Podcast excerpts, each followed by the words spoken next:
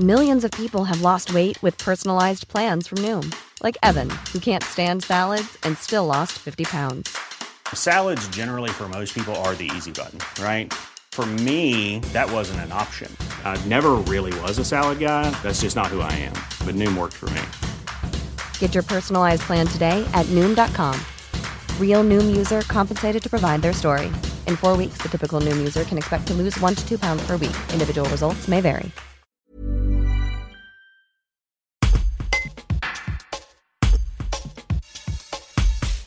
François Girard, originaire de Montélimar, s'est envolé en 1994 pour la Nouvelle-Calédonie, où il vit toujours aujourd'hui.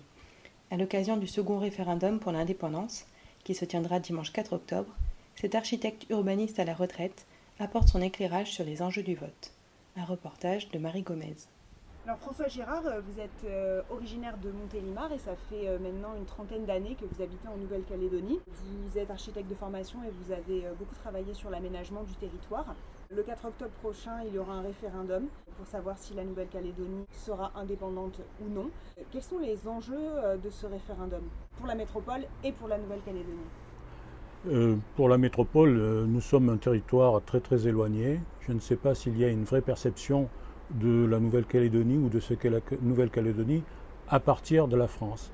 Et euh, les enjeux définis par l'État ne sont pas encore d'une clarté absolue. Donc euh, pour la France, euh, je ne sais pas trop ce qu'il peut advenir, notamment dans tout ce qui relève de la zone exclusive économique et de la position d'un petit peu de France au milieu du Pacifique Sud. Pour les populations locales, l'enjeu est plus important puisque c'est un petit peu un saut dans l'inconnu, euh, dans la mesure où là aussi où il n'y a pas une indépendance euh, euh, possible sans une réelle indépendance économique et qui n'est pas encore acquise parce que le temps du rééquilibrage n'est pas encore arrivé.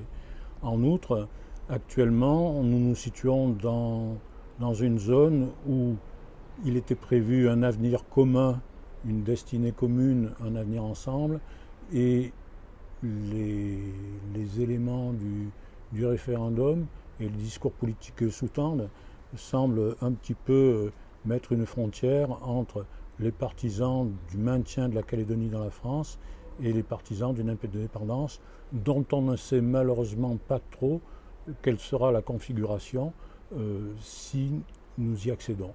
C'est donc un petit peu un saut dans l'avenir et c'est quelque chose d'un petit peu inquiétant.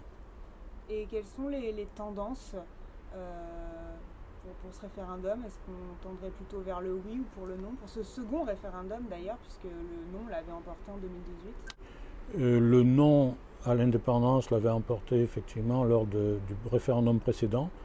Il est tout à fait pensable et envisageable que ce non soit maintenu euh, dans quelle proportion euh, Je, l'ignore.